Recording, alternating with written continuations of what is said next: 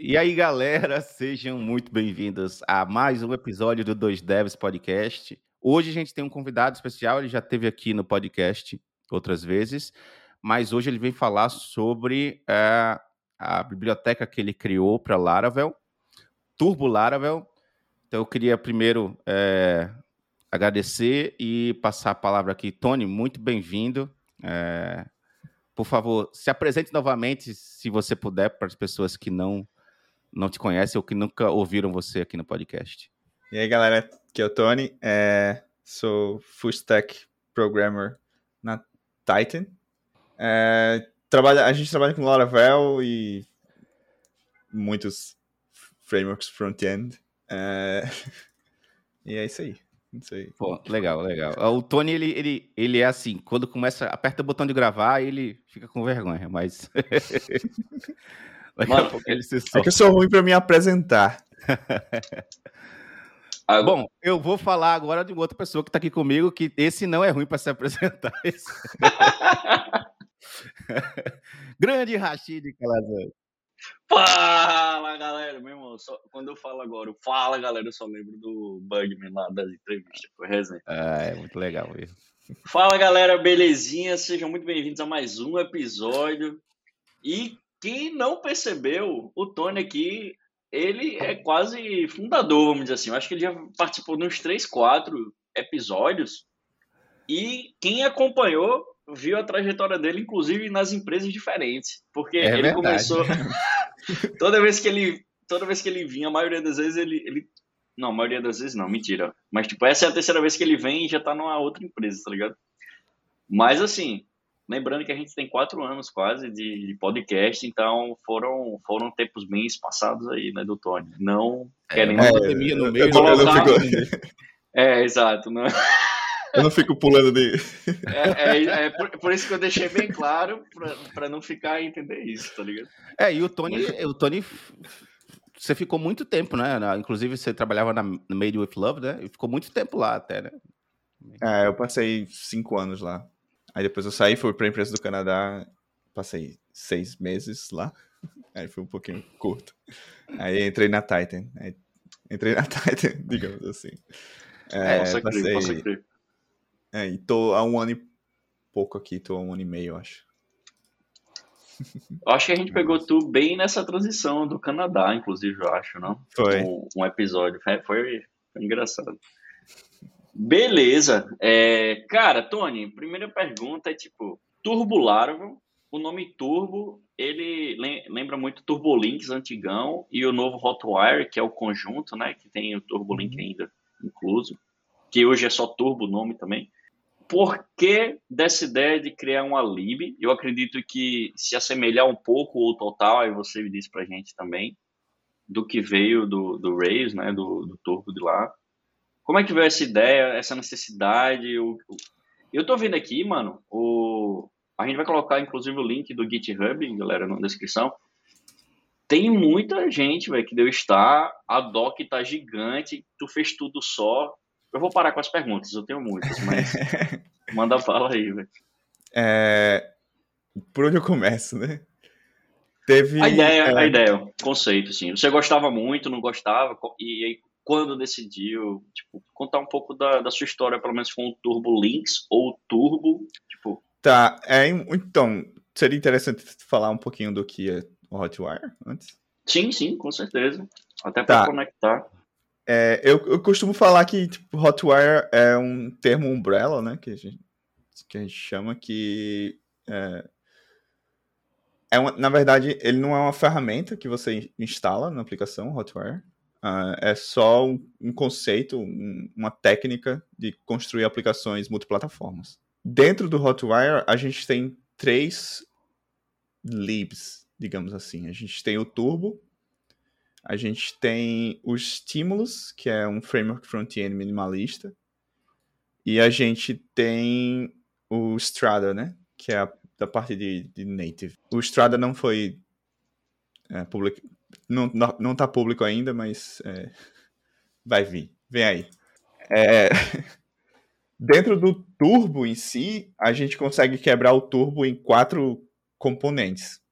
Né? Tem um turbo Turbo Drive, Turbo Frame, Turbo Streams e as libs de Turbo Native. Tá, onde é que entra o, o Laravel nessa história, né? O Turbo, Turbo JS, que é a, a, a lib front-end do Hotwire, é uma das libs, né? Porque tem o Stimulus também, como eu falei antes. Mas o carro-chefe do Hotwire, para mim, é o Turbo. Esse Turbo JS tem uma parte, digamos assim, pequena dessa, dessa, dessa ferramenta que é, necessita de uma necessita não, mas que se beneficia de uma integração melhor com o framework front back, com framework back-end. É nessa parte que eu introduzi a biblioteca no caso. O, o, a galera do Hotwire que mantém o Hotwire, é, eles vêm do mundo Rails, né? Aí a, a, essa biblioteca no mundo Rails é mantida pelo time do Hotwire, pelo time que que criou. Aí é, eu queria usar essa parada, mas eu não tinha tanto conhecimento tipo, prático com Rails. Eu, hoje em dia eu consigo ler, eu consigo rodar as, as gems, eu consigo é, criar uma aplicação prova de conceito em, em Rails para testar alguma coisa, eu consigo debugar os códigos, mas eu não, nunca coloquei uma aplicação, uma aplicação em uh, Rails em produção. Mas tem Aí, essa vontade, Champs? algum dia ou não? Só. Cara, tenho, tenho. Porque tem até uma, uma ideia que eu queria fazer. Porque eu já fiz isso com Elixir e Phoenix há um tempo atrás. Que é tipo construir a mesma aplicação com dois frameworks diferentes, duas linguagens diferentes e comparar, tá ligado? Eu fiz isso com Laravel. Massa. É, com PHP e Laravel, comparando com Elixir e Phoenix. Massa, massa. É, eu queria até fazer isso com Rails também, mas nunca acho motivação. Nunca tenho motivação pra fazer. Mas é tenso, pô. Mas, mas beleza. Continua, é porque, com, é porque com Elixir e Phoenix é mais fácil. Conversa, pô. É, me perdi. É...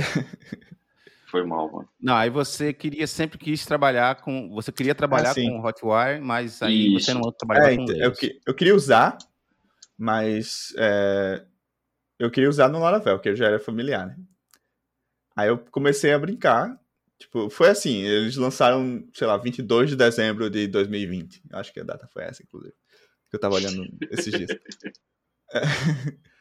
E no e dia você seguinte. Você tava stalkeando lá, você tava stalkeando lá. Não, eu tava.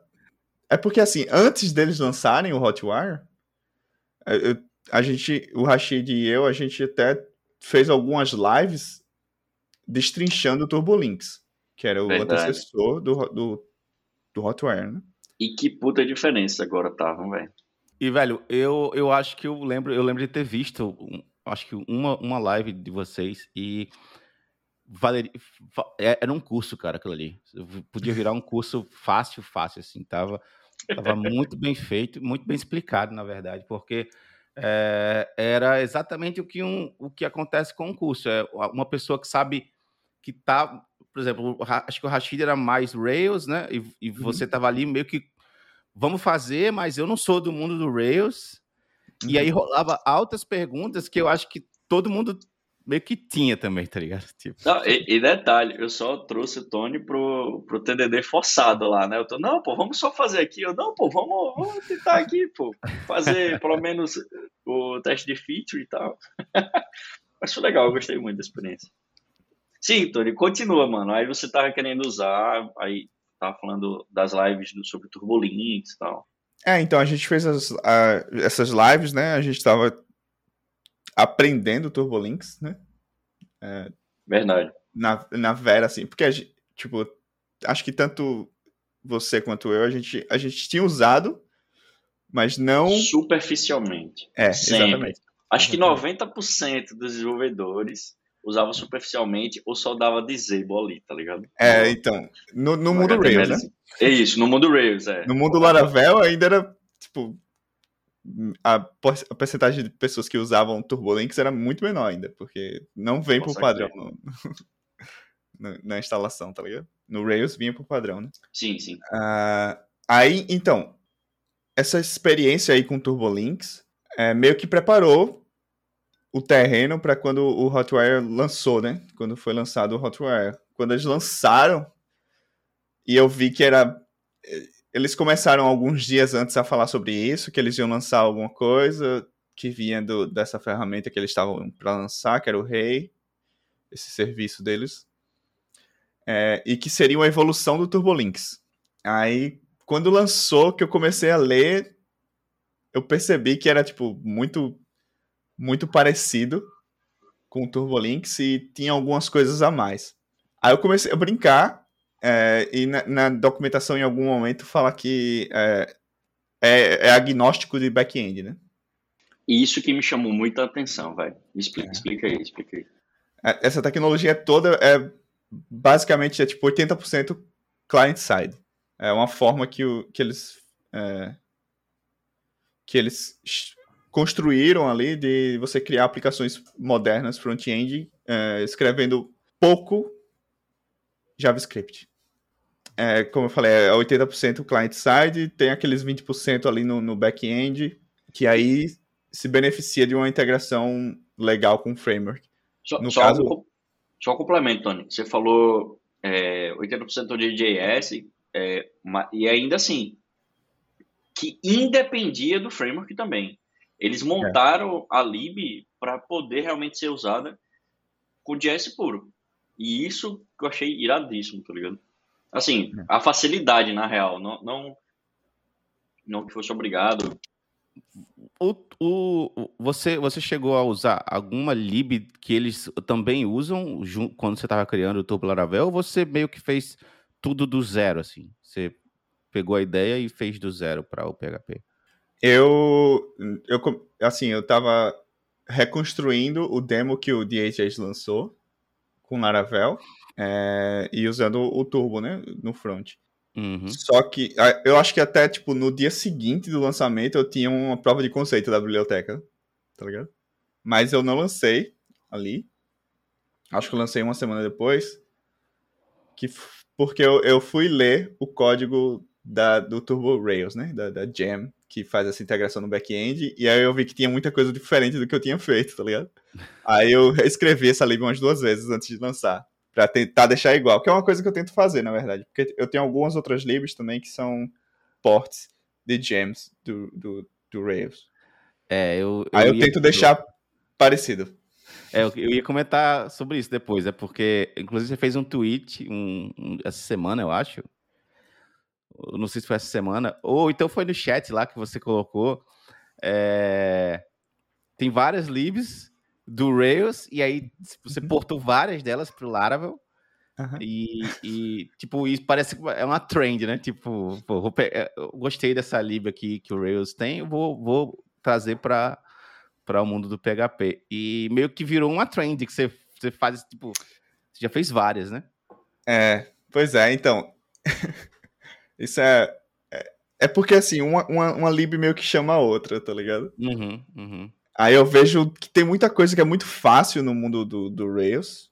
Tipo, você quer um, um sei lá, um, editor de rich text editor, tá ligado? Você já tem o action text. Você não precisa nem pensar duas vezes, a não ser que você precise de algum editor mais avançado, né? Aí você teria que procurar. Mas, por padrão, já tem o Action Text. Uhum. No Laravel a gente não tinha, tá ligado? Não uhum. tem uma lib que já vem integrado, já vem com uma forma de. já funciona, tanto client quanto server-side. Aí eu tive que implementar o, o Rich Text Laravel, que é, que é, esse porte desse Action Text.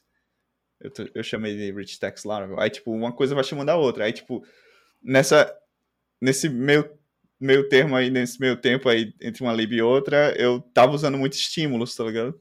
Uhum. Só que aí, quando você usa os estímulos sem uma integração ali com, com back-end, com framework, né? Você tem que criar muita coisa. Aí fica criar e configurar muita coisa, tá ligado? Aí no, no, no Rails você tem o é, estímulos Rails, eu acho que essa, essa é a jam. Isso aí, mesmo. É, você, você tem um comando ali, um generator para controllers estímulos, aí tem um, um auto-loading de controllers que já registra e já carrega os controllers dinamicamente para você. Você não precisa ficar configurando essas coisas. Aí eu, eu senti falta dessas coisas, eu criei o estímulos Laravel, tipo, baseado nisso, tá ligado? Aí, tipo, vou uhum. sentindo falta de algumas coisas conforme eu vou usando mais esse ecossistema e vou trazendo outras libs. E, e, me diz uma coisa, você foi você que fez toda essa documentação aqui? A documentação é gigantesca, cara. Parabéns, velho. É, é, fui eu. Muito bom, velho. Tony, bicho, eu tô, eu tô vendo aqui a doc, né? Como o Ramos já comentou, ela é gigante e é bem escrita, na real. E, e você, como comentou agora há pouco também, tem outras libs, né, que fez porte para o Laravel, e provavelmente todas estão bem documentadas quanto. Cara, como é que tu arruma tempo para fazer tudo isso, tá ligado? Mesmo que seja devagarinho, foi muita coisa e é muita coisa, tá ligado? É, como, como é que você lida com isso? É sempre free time, é dentro do time da empresa, é weekend, é finais de semana, tipo, madrugada, manda bala. É, então, tanto na, na empresa que eu tô agora, quanto nas empresas que eu passei, a gente tem esse conceito de 20% time, que é tipo, a gente, a sexta-feira, geralmente, a gente passa trabalhando ou estudando ou trabalhando em projeto open source, tá ligado? Aí eu, eu uso muito desse tempo para fazer prova de conceito, para estudar alguma lib nova que tá saindo, ou para trabalhar nas, nas bibliotecas que a Mas... gente tem da empresa ou nas pessoais também? Ó, eu nunca tive esse tempo de 20% da empresa, primeiro, que eu, eu, acho, eu acho que seria bem interessante. Mas eu, eu sei que existem empresas que liberam esses, esses prazos, mas para focar sempre na empresa. Tipo, uhum. ou libs é, públicas da própria empresa, ou estudar algo, algo novo, mas para aplicar na empresa pelo que eu entendi você falando, ele, eles dão essa flexibilidade de não ser 100% voltado para a empresa. Isso é verdade ou não? E se for, do caralho.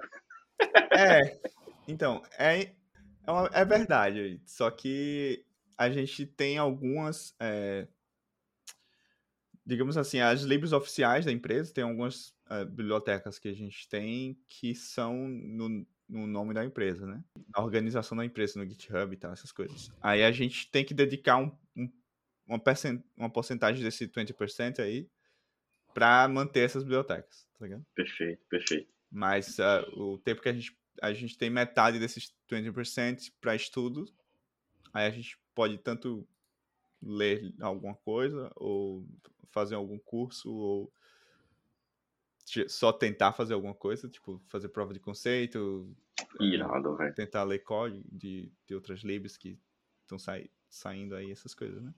E a, e a outra metade, da outra metade desse, desse tempo, a gente tem que dedicar um, uma, uma fatia dessa outra metade aí para manter as bibliotecas é, no nome da empresa, né? Porque tudo que. É, eles têm esse conceito de que tudo que uma empresa faz publicamente é marketing, né? Tudo que as, os funcionários não da empresa discordo. fazem publicamente também é marketing para a empresa, tá ligado? Aí, tipo, eu trabalhar nas minhas libs acaba que é, tipo, a galera vê quem é, esse, quem é essa pessoa que tá publicando esses blog posts ou que tá fazendo isso e onde é que essa pessoa trabalha. Aí, tipo, meio que é, é marketing para a empresa, tá ligado? Cara, posso falar uma parada? Vixe, eu tô aqui impressionado. Tu fez um, tu fez um demo para mostrar o Turbo Laravel. Tem um demo lá, se você clicar lá no GitHub, Sim. vai para um demo. O, bicho, o cara fez um blog, fez uma parada com integração com Livewire, fez um, um, um e-commercezinho pequenininho, ainda, ainda fez uma, uma, aba aqui que é um tipo um mini Twitter, velho. E, e, e o design é igualzinho o design do Twitter, velho. Parecido, né? Tentei. Ah, é igual, basicamente. Ah, pô, pra, você fez sozinho, velho. Tipo, mano. É, então, eu tô, eu tô querendo refazer essa, esse demo. Tu usou o Tailwind aqui? E, velho, é, vou te falar, tá muito, tá, eu, eu, tá muito, é muito rápido, assim, lógico, né? Não tem, não tem muitos dados, eu acho também, né? Mas, é. mas mesmo assim, é, você percebe, você consegue ver como, como funciona bem o framework, tá ligado? É tipo, as. Ah, vamos dizer, as. Alguma, algumas partes do sistema uh, sendo, uh, uh, fazendo updates aqui e, e sem recarregar a página e tal. É, tá Pô. tá usando WebSockets também. Cara, velho, tá, tá muito massa, velho. Eu não e, tinha assim, visto essa demo dos Turbo Showcase, cara. Muito foda, mano. E, e... Melhor, melhor do que o original, viu? Posso dizer. e o, o que é legal aí, por exemplo, no, no, no na página de tweets, né? Hum. No, no, exemplo de tweets. Você pode editar um tweet inline, você tem um, um ponto, ponto, ponto lá, você tem um, dois, dois, links, edit e edit em flyout. Que um, é, ah, que Isso. irado, é mesmo. Você. É, tipo, eu, eu, queria, eu queria mostrar um exemplo de como é que você faria modals usando o turbo ou faria um flyout. É tipo, não, não te limita, tá ligado? No que você pode fazer. Aí eu -huh. nessa parada. Quer dizer, você tem um, um edit que basicamente ele, ele ele faz o que no, no, no, Turbo, no Turbo Rails ou no Hotwire, eles têm um exemplo desse, né? Que você transforma a própria div ali onde está o, o, componente em um text field para poder uh, atualizar. E aí você também pode fez uma versão que aparece um flyout aqui do lado, né? Pra, tipo é. modal, né?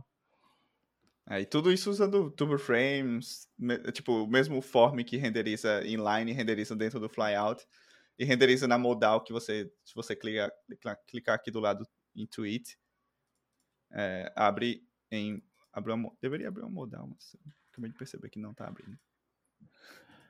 Não, abriu. É, exatamente. É, aí, tipo, esse mesmo forma que está renderizando na, na tela, tá ali em inline para criar tweets. Esse uhum. mesmo forma está renderizando nas modais, tanto de criar tanto quanto de editar, e, e tá renderizando no edit inline também, é tipo, é o mesmo forma. Essa é a ideia, né? É, entendi. E, porra, tipo, funciona não... perfeito, cara. Tá bonitão mesmo. Tu ainda, tu ainda usa o, o rei, Dani? Eu uso. Eu fui me cadastrar, eu, eu, eu deixei com o meu rei aqui. eu uso porque eu também, uma coisa que eu faço com os apps do Basecamp é eu, eu tento eu, às vezes eu uso eles com o DevTools aberto e vou inspecionando o que está acontecendo ali. Posso crer, posso crer. É, interessante, interessante. Deixa eu te perguntar uma coisa com relação ao Turbo Laravel, né? É, o, a comunidade Laravel tem um framework bem famoso que é o Livewire, né? Por que você, você... A pergunta seria mais ou menos do tipo... Você chegou a pensar em, ah, não vou fazer não vou fazer esse porte do Turbo, vou vou pegar esse tempo que eu tenho disponível e vou tentar, é, sei lá, trabalhar com o Livewire, tentar criar issues lá e resolver problemas lá. Você chegou a, a pensar isso ou você viu que não, o Livewire ele resolve um problema uh, e o Turbo, o Hotwire resolve outro e eu acho muito bom como o Hotwire resolve o problema e eu quero portar isso, isso e pronto, assim, não, não pensei em, em. Então, uma é, eu, não, eu não pensei sobre. Eu não tinha pensado sobre isso, né, na época. Uhum. Eu, eu, eu, tinha em mente que tanto, Hot, tanto o Livewire quanto o Hotwire resolviam problemas similares de formas diferentes. Um pouco disso ainda é verdade hoje, mas o Livewire, na, na versão 3 agora, que teve a Lara com semana passada, aí teve um, o que vai vir aí no, no Livewire V3, né? E parte do que vai vir aí meio que implementa algumas coisas do Hotwire dentro do, do, do Livewire, né? Que é tipo o Turbo Drive que faz a, a navegação é, vai vir agora com Livewire Navigation, acho, alguma coisa assim. Uh, a gente vai conseguir também ter a parte de Turbo Frame, Lazy Loading Turbo Frames do Hotwire. Já vai vir implementado uma, uma, já vai vir uma implementação disso no Livewire, você vai ter componentes na página que só vão rodar quando eles forem visíveis, essas paradas, tá ligado? Acho que tem, tem umas coisas que já vai já vai ter um blend aí, de, tá ligado? Mas, mas uhum. as implementações, a, a, os age delas o, é, vão ser similares ao que tu fez, ao que é o do Turbo, ou não? Não, não. então, isso é, essa é a parte que diferencia, eu acho. Mas qual é que tu achou mais simples, assim, de, de fazer, de, De usar. usar? Isso. É, então, esse, essa, esse é o lance pra mim, porque o Livewire, ele, ele tem outra forma de você pensar, né? Ele traz, tipo, é uma outra forma de você pensar sobre os problemas que você resolve na web, né? Tanto o Livewire quanto o LiveView. Por exemplo, dá uma, um Você, você pensa em forma, você pensa, você tem que pensar os problemas em forma de componentes stateful. Em- o, o Live View do Phoenix, é, ele tem realmente um, um processo stateful rodando no back-end ali para aquele componente, né? No Livewire, ele não tem esse processo stateful no back-end. Ele meio que assina o estado que manda para o client e o client fica mandando esse estado back and forth pro, Uhum. é, indo, indo- Uhum, uhum. indo e voltando aí, esse, esse estado fica mandando, né? Pro back-end, que o back-end hidrata o componente tipo, com esse estado que veio do front e, e essa... Enfim, é stateless no Livewire. No LiveView é stateful, né? Ah, mas você tem que pensar de forma stateful. Aí você tem que pensar, por exemplo, que essa propriedade no meu componente vai mudar de, de tempos em tempos, ah, que eu vou ter que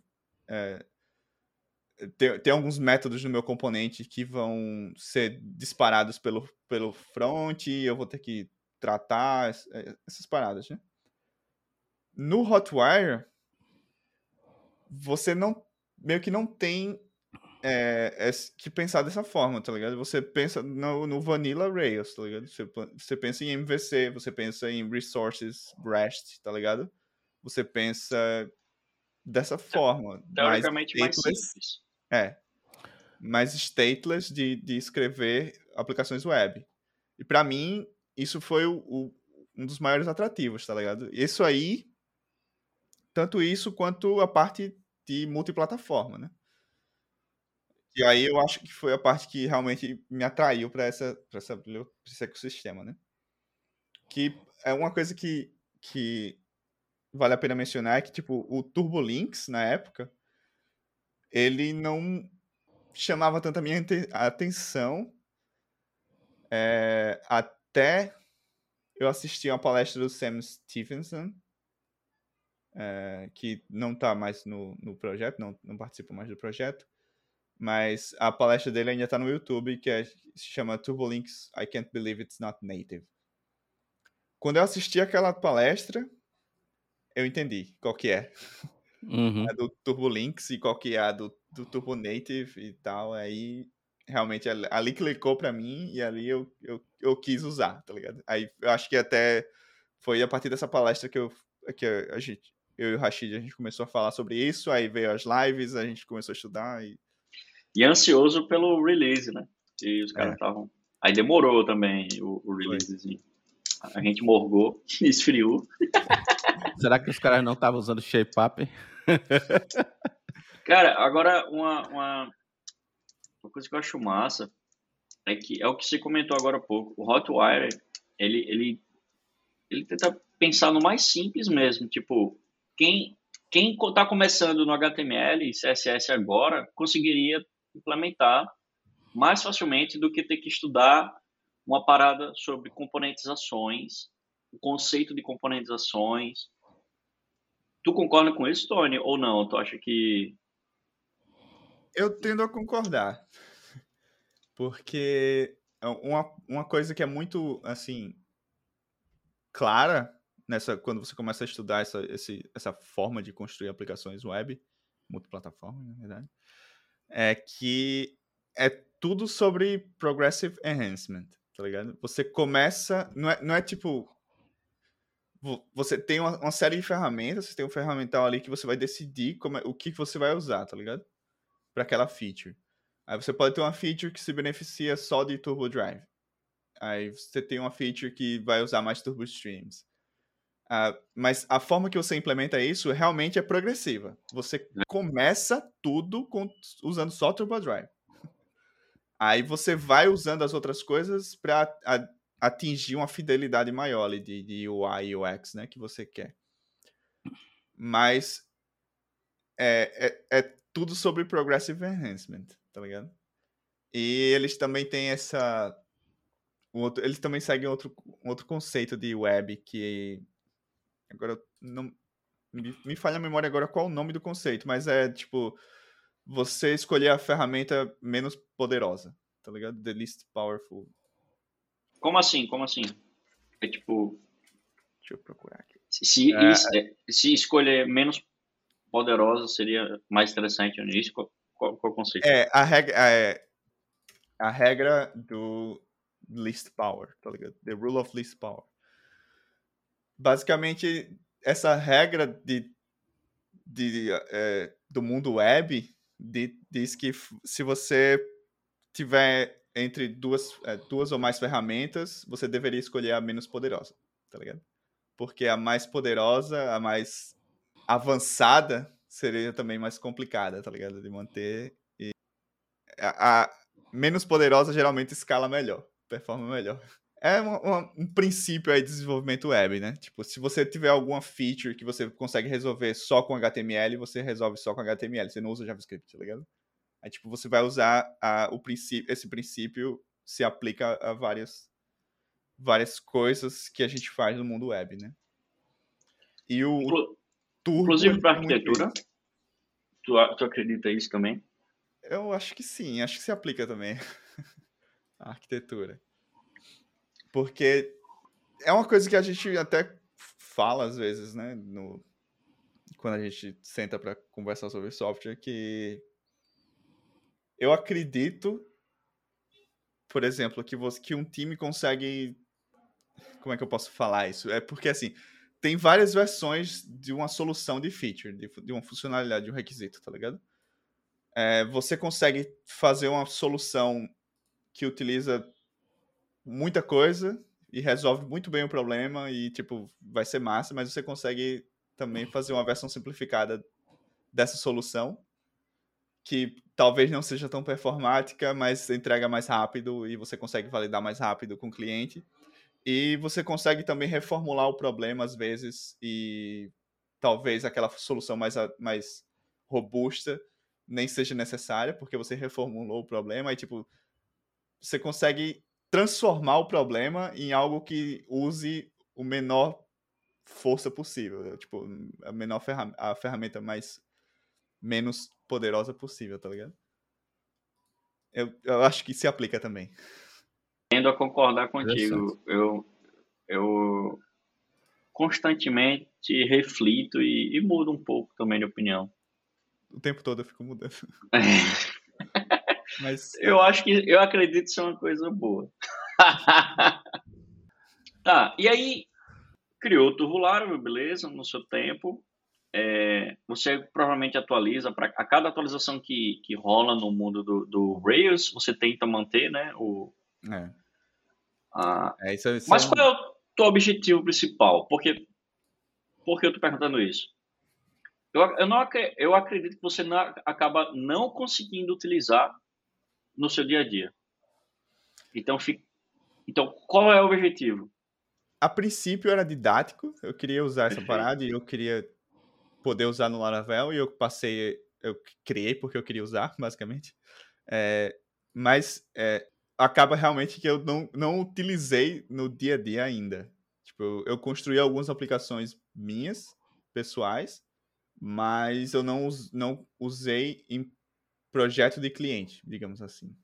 É, é até alguma coisa que eu queria tentar usar, mas aí precisa que. É, é porque assim, esse, você adotar Hotwire, meio que você precisa que o time todo esteja on board. Porque é uma, é uma decisão que vai, por exemplo, limitar sua stack de front-end, tá ligado? Como assim limitar? Porque hoje em dia, limitar assim, não sei se limitar é a palavra, restringir talvez seria a palavra, uma palavra melhor do que limitar. Porque limitar dá a entender que você vai perder, mas restringir perde também, mas tem outra conotação, não sei.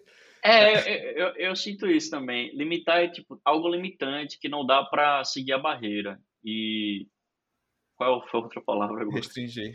Restringir é tipo, você, você sabe, pode seguir à frente, mas só tá tem alguns momentaneamente. É, é. É, então, é, você, por exemplo, hoje, ferramentas muito comuns no front hoje, você, a gente tem tipo, React View. Seria um pouco mais complicado usar React View com Hotwire. É possível, é. Mas tem, um, tem uns problemas. Valeria a pena, né? É, exatamente. É, aí você convencer, uh, tipo, você precisa, precisa ter um, um time muito alinhado pra decidir, decidir usar uma parada dessa, tá ligado? Que vai tipo, ter um, um, time bem decidido que vai, não, vamos tentar fazer isso aqui by the book, tá ligado? Vamos tentar usar o Hotwire e as ferramentas que o Hotwire tem. E é isso, tá ligado? A gente vai tentar fazer isso aqui funcionar. Eu vi que tem uma galera aqui que já comitou aqui no projeto, né? Inclusive o Taylor, que é o criador do Laravel também. É... Ele não comitou, em si, mas ele hum. foi coautor de um commit meu, no caso. Ah, foi? Ah, tá. Mas, mas então, tem bastante é... contribuidor, pô. Tem você, aqui, pelo menos. Você tem notícia de gente usando? Você conhece pessoas que usam? A galera vem, vem, falar com você e dizer, ó, queria isso, queria aquilo. A gente sabe que mantenedor de biblioteca uh, às vezes é um trabalho estressante, né? Talvez, não sei se para você é. É, como é que funciona essa questão? É, é, eu queria mais. Bom, deixa eu reformular a pergunta. Né? É, você conhece pessoas que usam? O que a galera fala? Você se, sei lá, você curte, não curte? É, então, eu eu conheço a galera que usa, inclusive há um, uns dias atrás eu recebi um e-mail de uma empresa que tá usando e eles estavam perguntando se era tudo bem, eles mandaram algumas contribuições e tal. Aí eu falei, achava ótimo. é, e foi, é massa, assim. Tipo, eu conheço uma galera que tá usando, tá ligado? É porque. Uh, isso vocês estavam discutindo agora há pouco. É, realmente o LiveWire e o LiveView, eles têm uma, uh, digamos assim, uma filosofia que é diferente da filosofia do Hotwire. E para o mundo do Rails, a gente não tem algo como LiveView, só tem algo como Hotwire. Então não tem como você é, ter comparar assim, né, e ter essa, digamos assim, é, escolha do que usar. Para o mundo de Elixir Phoenix, a gente tem essa capacidade. De, a gente não tem algo como Hotwire, mas a gente tem, tipo, lá, um, um framework web normal, que é o Phoenix, e o LiveView, que seria a parte uh, de, de, de, trabalhar com, com WebSockets né, e tal, uh, que seriam os processos em Erlang. Uh, e para PHP acabou que você ficou meio com os. Se agora, quem trabalha com PHP tem essas duas opções, né? E é como vocês estavam falando, tem gente que não quer, não precisa dessa filosofia do Livewire e ter a capacidade de trabalhar com o Hotwire em PHP talvez seja o que as pessoas querem. É, você tem visto que está ah, começando a ter uma adoção de, dessa filosofia, mesmo que talvez não, não usando o Turbo Laravel ou não, não sei, mas mais em geral, assim, porque eu estou percebendo, é, há muito tempo já, a gente já vem percebendo é, um, a galera voltando para, é, digamos assim, frameworks que, que são mais server-side. e tentando mais simplificar a stack porque chegou, talvez chegou num ponto que está muita loucura essa, essa stack cheia de coisa. É, eu queria que você me desse essa visão do como está no PHP também. É, então, é, no, no PHP, é, tipo, a adoção da biblioteca não está tão forte, digamos assim, uhum. no, no Laravel, né? Embora os gráficos de instalação, eles, ele, ele tá subindo, tá ligado? Não, não estagnou, tá, tá uhum. subindo bastante, na verdade. Uh, mas é, é porque, assim, no mundo Laravel, a gente tem duas formas, duas, duas, dois approaches, né? duas formas de você construir aplicações web é, bem populares. Que são. Que aí, essas formas, elas são baseadas no seu, na sua preferência por JavaScript ou não. Por escrever hum. JavaScript ou não. Que aí a gente tem o Livewire, que vem mais na pegada do, do LiveView ali, né? Que você não escreve tanto JS embora você escreva, porque acaba que você vai escrever um pouquinho, uh, mas você não escreve tanto assim, fica mais. É, o seu componente fica mais escrito no back-end, né? Sua linguagem back-end. Uhum. Uh, e a gente tem também o Inertia. Inertia.js, que aí se você gosta de React ou Vue, você vai usar o, o Inertia, tá ligado? Essas duas formas é, são é, formas modernas de se construir aplicações web. É, você, elas resolvem vários problemas que você teria se você tivesse, por exemplo, duas aplicações distintas. O, falando do Inertia um pouquinho, né? Se você tivesse um, uma aplicação front e uma aplicação back, se elas fossem separadas, ou até mesmo na mesma, no mesmo, na mesma aplicação em si, mas elas têm ciclos diferentes de. Tipo, você precisa rodar um build, um webpack da vida no front e essas coisas assim. E o back-end meio que vira só JSON API. No Inertia você não tem isso, tá ligado? Você tem o Vanilla MVC mesmo. É, os seus controllers são controllers normais, você não, não manda JSON back and forth, você tem um, um controller normal. Que a, o que acontece no Inertia, no, no tanto para React quanto para Vue, que o Inertia funciona nos dois, Acho, acho que funciona também com o Svelte, que é outro framework front-end. Mas a, a premissa é a mesma. Você simplesmente substitui o seu view layer do framework, full uhum. stack, pelo seu framework, uh, front-end framework of choice, né? Tipo, o seu, uh, framework front-end preferido aí. Tá uhum. Tá ligado? Uh, você, trazendo isso pro, pro Rails, por exemplo, você, ao invés de escrever suas views, o seu, seu front-end em, em RB, você teria ele em React em Vue, tá ligado? Entendi. Mas a, a, a forma que você cria a aplicação Rails é a mesma, seria a mesma.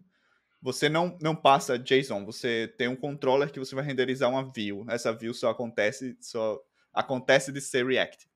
Entendi. Aí os, os props que você passa para essa página, você passa direto do controller. Você não, você não tem, você não tem que se preocupar de onde é que eu vou buscar esses dados, porque você está passando ali do controller mesmo, tá ligado? Essa é um pouco mais parecida com o MVC normal, né?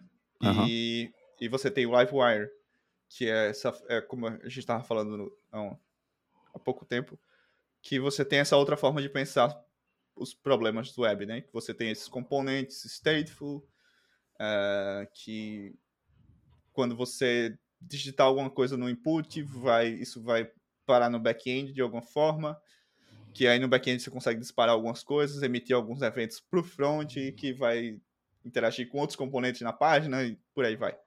É outra forma de se pensar desenvolvimento web, uhum. para mim, ao meu princípio, ao, a minha, na minha concepção. Um, essas formas, essas duas formas são muito populares no mundo Laravel, porque o scaffolding do Laravel, ele tem, tipo, Laravel tem alguns starter kits para aplicações que eles vêm com, sab com sabores, né? Flavors. Que uhum. é, esses sabores são é, Livewire ou Inertia com React ou Inertia com Vue. Tá ligado? Entendi. Aí, tipo, eles meio que são first class, tá ligado? É, acaba que vão ter, muito, vão ter muito mais download, né, no fim das contas. É, exatamente. Aí, enquanto o, o, o Turbo Laravel funciona, funciona com esses starter kits do Laravel. Tipo, eu, eu quis, por exemplo, eu não quis criar um starter kit pro Turbo no Laravel. Eu quis que ele, eu queria que ele funcionasse no starter kit que já é oficial, tá ligado? Porque eu não sei, eu acho que pode ter sido aí o meu erro. que dá para corrigir ainda, na verdade. Exato.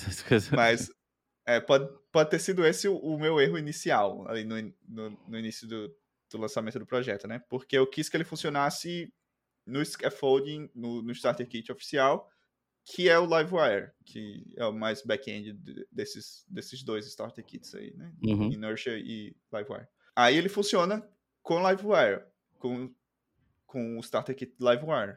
Tipo, funciona normal, sem problemas. Só que isso fez com que a minha biblioteca fosse opcional, né? Tipo, é tipo, a galera tem que optar por usar se eu tivesse. Talvez se eu tivesse. Aqui é. What if, né?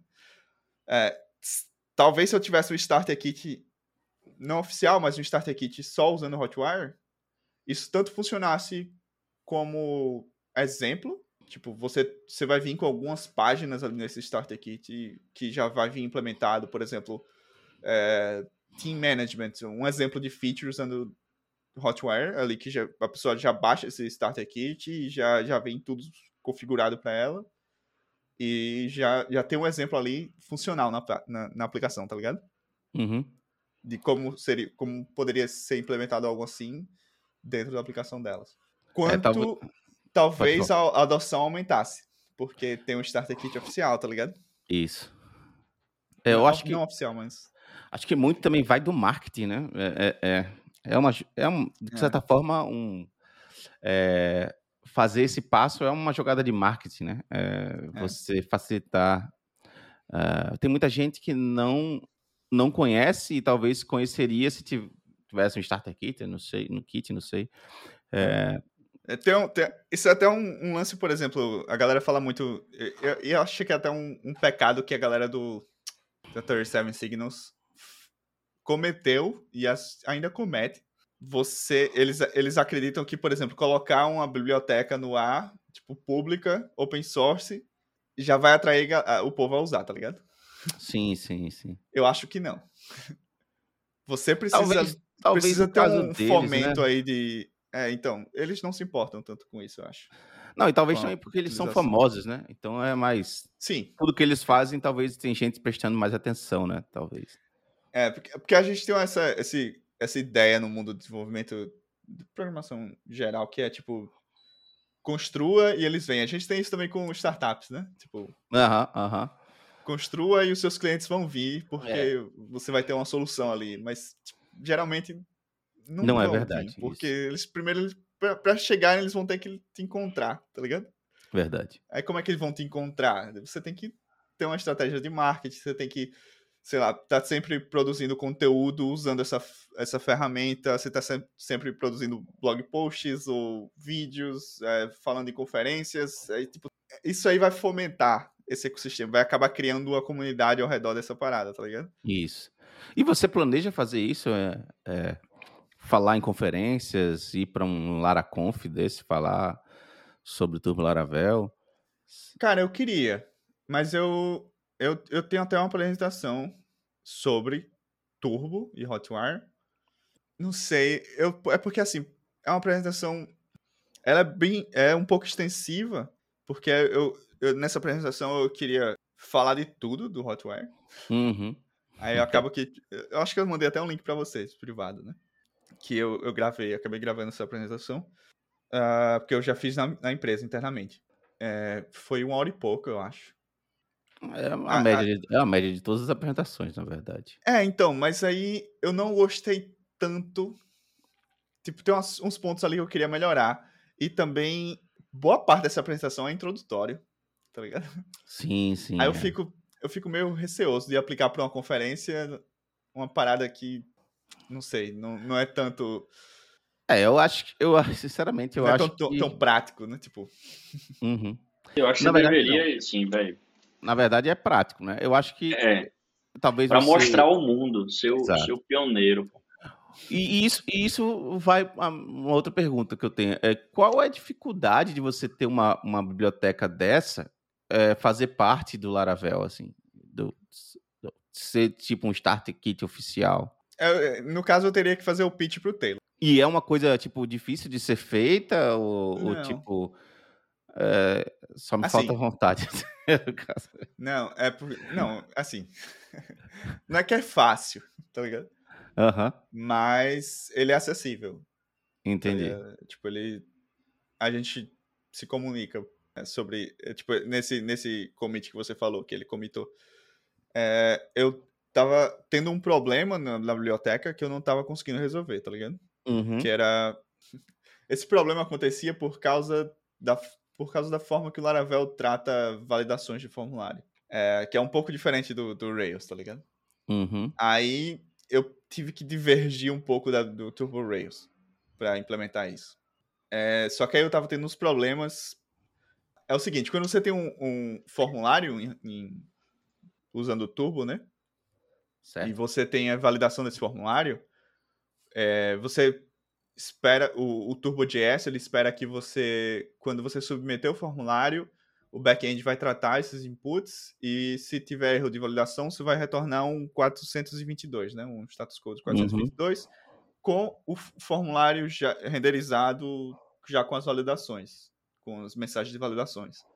Aí ele vai trocar esse formulário né, na página. No Rails, eu consigo, é, sei lá, hidratar esse model, passar esses parâmetros que vieram do, do formulário para o model, aí eu consigo testar se eu consigo salvar, né? Que aí vai disparar as validações do, do Rails, do, do model. É, se não conseguir, eu consigo ali renderizar em, e setar o status de 422. Renderizo o form e seto o status 422, certo?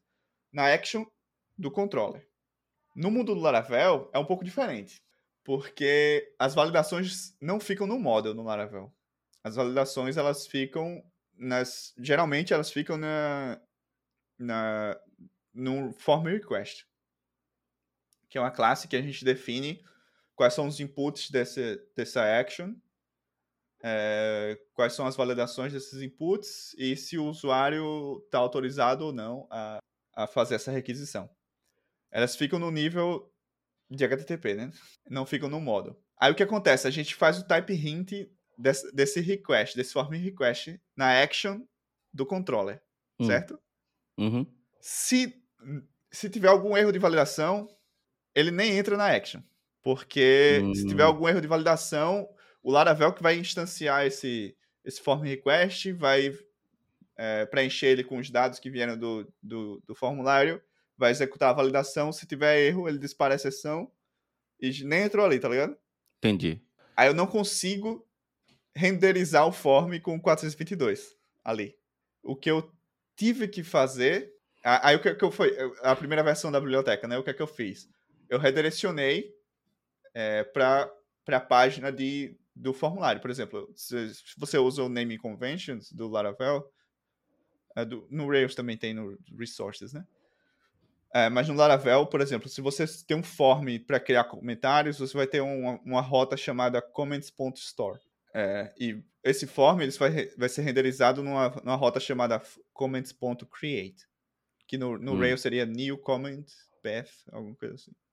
E tem o é, create comment path, seria o, o, onde você submete o form, né? É, o que é que eu fiz ali na primeira versão? Eu recebi essa requisição, disparava a sessão, aí eu tinha um, um middleware que verificava que a, a, houve um disparo de exceção, houve um, uma, um erro de validação e a, aí eu verificava qual é a rota. A rota é hum. é comments.store. Aí eu verificava na aplicação. Tem uma rota comments.create? Aí tem. Se tiver, eu redireciono para essa rota. Hum. Aí eu já, já redirecionava para essa rota, né? Ali no middleware. Tipo, porque por padrão, o Laravel ele, ele redireciona de volta, usando o, um header do HTTP ref, referrer. Acho que esse é o header. Certo. Porque toda requisição tipo, você sabe de onde ela veio no HTTP, né? Aí você consegue uhum. redirecionar de volta para onde ela para quem mandou. Só que os forms no, no Hotwire, porque eu tenho Turbo Frames, que a gente acho que seria um pouquinho interessante a gente falar, falar brevemente o que seria cada coisa, mas a gente pode voltar nisso daqui a pouco. É, é, os forms eles podem ser eles podem ser injetados em qualquer página. Certo. Ah, sim, assim. sim. É porque são, são os frames, né, que você é, injeta. É, exatamente. Uhum. Exatamente. Aí, por exemplo, se eu tiver uma listagem, se eu tiver no, no na página de visualização de algum post e embaixo eu tenho os comentários, a seção de comentários. Uhum. Aí lá embaixo eu tenho um, um, link, adicionar um novo comentário. Quando eu clicar nesse link, o form vai ser injetado na página. Sim, sim, sim. Tá ligado? Uhum. Aí quando eu submeter esse form, ele vai como. De onde é que ele veio? De, da página de, de posts, de visualização de post. Ele não veio do não, formulário é... de Sim, criar sim, comentário, sim. tá ligado? Sim, sim, sim. Aí o que acontece? No back-end, eu ia redirecionar de volta. O padrão do Laravel é redirecionar de volta. Aí de volta é pra página de post. Que Entendi. não tem o form, tá ligado? Entendi. Que o form foi injetado ali. Aí, tipo, no caso, que... você, teria, você teria que redirecionar para ela, mas com o form lá aberto. É. Aí o que acontece? O que acontecia na primeira versão foi que eu redirecionava para a página do form. Aí ah, então se desse um erro, ele saía da página de posts e ia para a página do, do, do comentário. Não, porque isso tá trapped num frame. Ah, tá, entendi. Aí tipo, o, frame, o frame meio que é, tem o seu próprio life cycle ali de, ah, de, tá. de rendering. Então não, não, não é um full reload, né? É tipo, é sempre o reload é daquele. só daquele... Frame. É. Aham, exatamente. aham, certo. Aí, quando o, o form que está dentro desse frame é- era submetido, eu redirecionava para a página e tinha um erro de validação, eu redirecionava para a página onde o form renderiza, Uhum. tá ligado? Aí ele trocava esses forms. Só que aí eu fui testar o Turbo Native e tem um problema no Turbo Native aí, porque toda redirect, todo redirect no Turbo Native, ele dispara a navegação, né? Isso. ele vai pro roteamento nativo ali do, do- da biblioteca. Aí o que acontecia era, eu renderizava esse form numa modal. Submetia o form, tem um erro de validação, a modal fechava e abria de novo. Com um erro de validação, porque houve um redirect e houve um navigate, aí tipo, Mas- iniciou.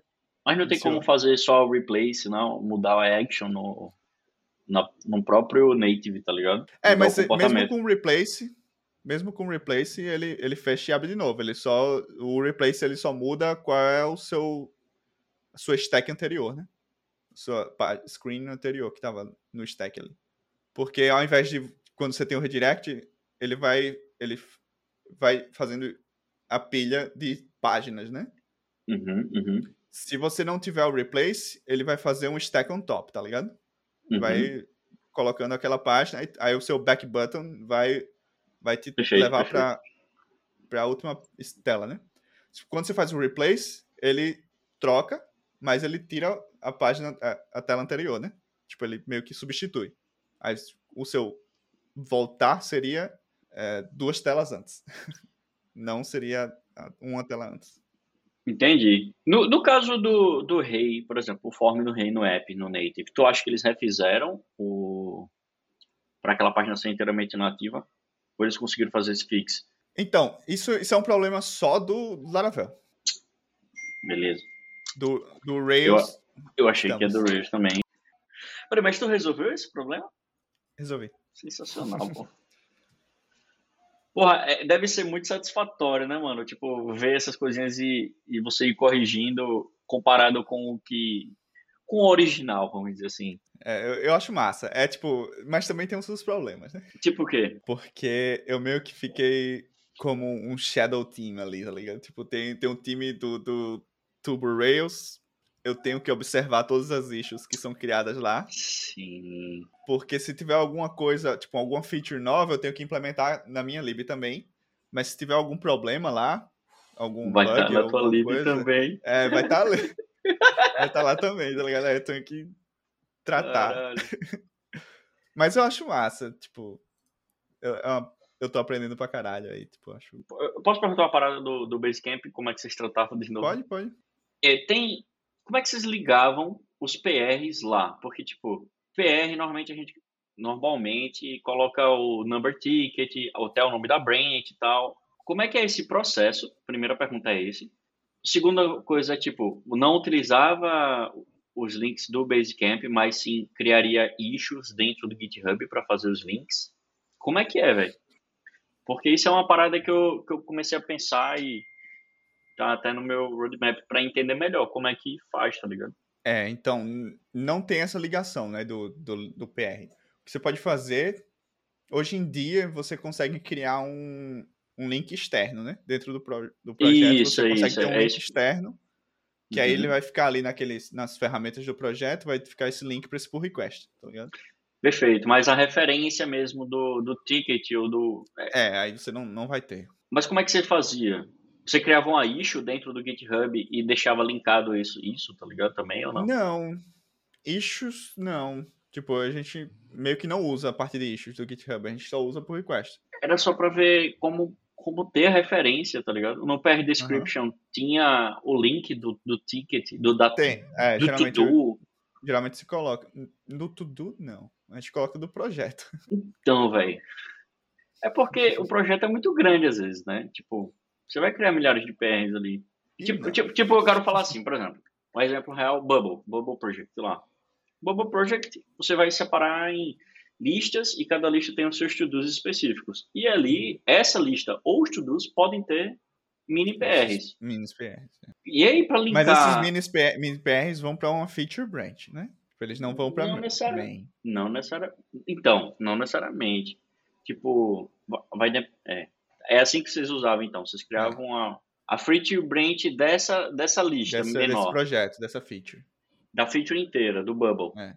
Aí a gente, essa feature tá linkada para o projeto em si e a gente teria por requests menores é, apontando para essa feature, para essa feature branch, Entendi. tá ligado? E aí, aí você poderia referenciar, não sei, pode referenciar uma to-do, mas meio que é meio, é meio que desacoplado a parte técnica, a parte management. Tem esse link, mas é só para é um link ah, não é um hard link, né? Tipo, é tipo um link soft ali. É, é. É Tipo, porque Não é forçado. Não é. eu vejo porque eu- alguns benefícios em ser um pouco forçado por É porque- conta do histórico, tá ligado? Sim, e, e também, por exemplo, tem algumas coisas que você poderia automatizar, né? Tipo, marcar. Isso. Se por request for, for mergeado, marque essa tudo como feita, com- completa. Isso. Esse tipo de coisa. É, isso aí não, não- eu não tinha, não. É porque hoje, hoje lá na empresa a gente usa o Gira, velho, muito, automa muito automatizado. É, Eu não gosto do Gira. Tá, então. Voltando aqui, né? A gente redi- redirecionava o usuário de volta, né? E, e o que eu passei, a primeira implementação, foi redirecionar para o formulário. Aí encontrei aquele problema no mobile, que é dos stacks, né? É, o que estava acontecendo no, no front, no, no mobile, né? Era que você. A, a modal fechava com form e abria de novo com o mesmo form mostrando a validação. E eu não, ou seja, eu não podia responder é, a um erro de validação de um formulário. Eu não posso, na verdade, até hoje, ainda, né, no, no Turbo, com o redirect. Aí o que acontecia é, tá, então o que é que eu tenho, como é que, como é que eu vou resolver isso se essa exceção de validação é disparada antes de entrar na action? Tá ligado? Tipo, eu teria que, de alguma forma, manipular é, o que o Laravel faz, a, a, como ele trata essa é, exceção de validação aí por padrão. Ma- Mas do lado do native, ou você conseguia fazer os preparamentos no, lado do server? É. Aí você tava usando aqu- aqueles hooks que eles liberam, tipo before e after dos. É, eu tava usando o middleware, né? É tipo, Tá. no, no Rails você tem o rack, né? Eu acho que você consegue criar um middleware ali no rack. Sim. Não, mas eu falo. eu- Quando eu falei do. Porra, esqueci até o nome que eu falei agora, mas os before e action são, são os hooks, né? Os Filters, hooks. os, os filters, né? É, isso. Antes de executar a ação, de fato, você cons- conseguiria preparar, alterar É, dado então, no, no Laravel a gente tem esse conceito de middlewares, que a gente consegue definir algumas classes, alguns componentes ali, e a gente consegue definir qual a ordem de execução. Aí eles vão passando de um pro outro, tá ligado? Deixa, eu não sei, eu, eu, tô- eu entendi o conceito de, de middleware do que você tá falando, mas o não, não seria o do, do hack, por exemplo, ou como, como você está falando, é tipo, no próprio é, Turbo, ele tem em JS mesmo Ah, sim. esses, esses filters, Esses tipo, eventos, é. esse, esses eventos, exato, esses, não é filter, é, os eventos de, de antes, depois, dependendo de cada ação, dos, dos triggers, né? Se É, você tô utilizou us- isso também, não usou, Não, eu, eu resolvi isso tudo server-side. tudo bem, É, beleza. aí a- certo, aí para evitar esse, esse redirect no mobile, o que é que eu fiz? O que é que eu precisava fazer, né? Eu precisava, ao invés de redirecionar o usuário para o form, eu precisava dispa- re- disparar uma, uma nova requisição antes de mandar a resposta para o usuário. Eu disparava uma nova requisição para o, o form, pegava o HTML e aí sim eu mandava a resposta para o usuário. Ou seja, ele manda uma- ele submete um formulário, tem um erro de validação, isso vai acarretar em duas requisições no back-end, tá ligado? Certo. É, porque vai ser a, a requisição que ele disparou, teve a validação, aí no middleware eu detecto essa validação, esse erro de validação, e eu disparo outra requisição pro, pro framework, dizendo, é, renderiza esse form para mim, erro de, com, os, com os erros de validação. Aí ele pega esse HTML e aí eu devolvo pro usuário com 422, né? Eu, aí, tipo, eu tava tendo um problema é, para implementar isso, porque os cookies no Laravel são criptografados. Aí eu tava perdendo os cookies, aí acabava que o usuário, nessa segunda requisição, não tinha usuário, o usuário autenticado não era reconhecido. Aí eu tava tendo esses problemas, aí comecei a twittar sobre esse problema, o que tava acontecendo. Aí o Taylor é, entrou em contato e basicamente me mandou o código que eu precisava. Tipo, ele, Que foda, velho. é, eu tenho uma certa posição ali na stack de middlewares que eu preciso colocar o meu middleware. tipo, ele, ele precisa ser o primeiro. Porque a criptografia de cookies é um middleware também, tá ligado? Aí, tipo, dependendo da posição que eu coloco o meu middleware, eu posso pegar os cookies descriptografados, mandar de volta para a aplicação, mas eles a aplicação espera criptografado. Ela, se não tá, se não bateu a assinatura, ela descarta. Tá ligado? Às vezes que eu. Isso faz sentido. É tipo, el- elimine todos os próximos middlewares que existem, faça a- o seu primeiro. Quando eu já tive que implementar um middleware, acho que foi até na Tide, eu tive que colocar como o primeiro da stack também. Porque senão ele fazia uns overrides que, que não funcionavam do jeito que eu esperava, tá ligado? Mas a- até hoje, assim, eu não, não entendia por que tem que forçar, por que não pode fazer de uma outra forma, por que tem que ser o primeiro, tá ligado? É, no seu caso, era só por conta do. O seu precisava ser primeiro, porque precisava ser antes da criptografia, né? É, Só por isso. antes e depois, na verdade. Precisava ser depois da criptografia. Como assim, então? Porque eu, eu precisava que os, a resposta, a primeira resposta ali, tivesse já com os cookies criptografados, para eu pegar esses cookies e mandar de volta Perfeito, perfeito. na stack já criptografado, porque aí ele ia aceitar os cookies, né? Senão E tu nem aceita. armazenava onde isso? Na sessão mesmo? Não, não, na variável mesmo. Eu consigo criar, tipo, é, eu consigo pegar, no middleware eu consigo pegar a resposta Uhum. da aplicação, aí eu consigo pegar os cookies, criar um, um novo request, um, um objeto request, a partir desses cookies, usando esses cookies, para essa nova rota aqui, que é onde eu renderizo o form, e mandar de volta para a aplicação. Você não, você não deixava fechar o ciclo. Você É. parava o ciclo no meio e executava um no meio, no meio tempo. Pra É. na principal. Caralho, É. mano. É, exatamente. Aí isso resolveu. Isso resolveu o problema do, do mobile, tá ligado? Porque agora Uhum. a resposta volta 422 com o formulário, tá ligado? Nossa, Mas isso incrível. só resolve se você usar a convenção de resources, tá ligado? Entendi. Porque se você não usar essa convenção, essa convenção, eu não sei pra onde mandar, onde é que o form renderiza, tá ligado? Aí eu não consigo ter essa automação. Mas aí o que é que eu faço? Eu verifico, no middleware eu verifico. A rota era comments.store, existe essa comments.create, se existir, aí eu, eu mando a requisição pra dentro. Se não, eu respondo e aí é... Mas, dúvida agora. E Fora curiosidade.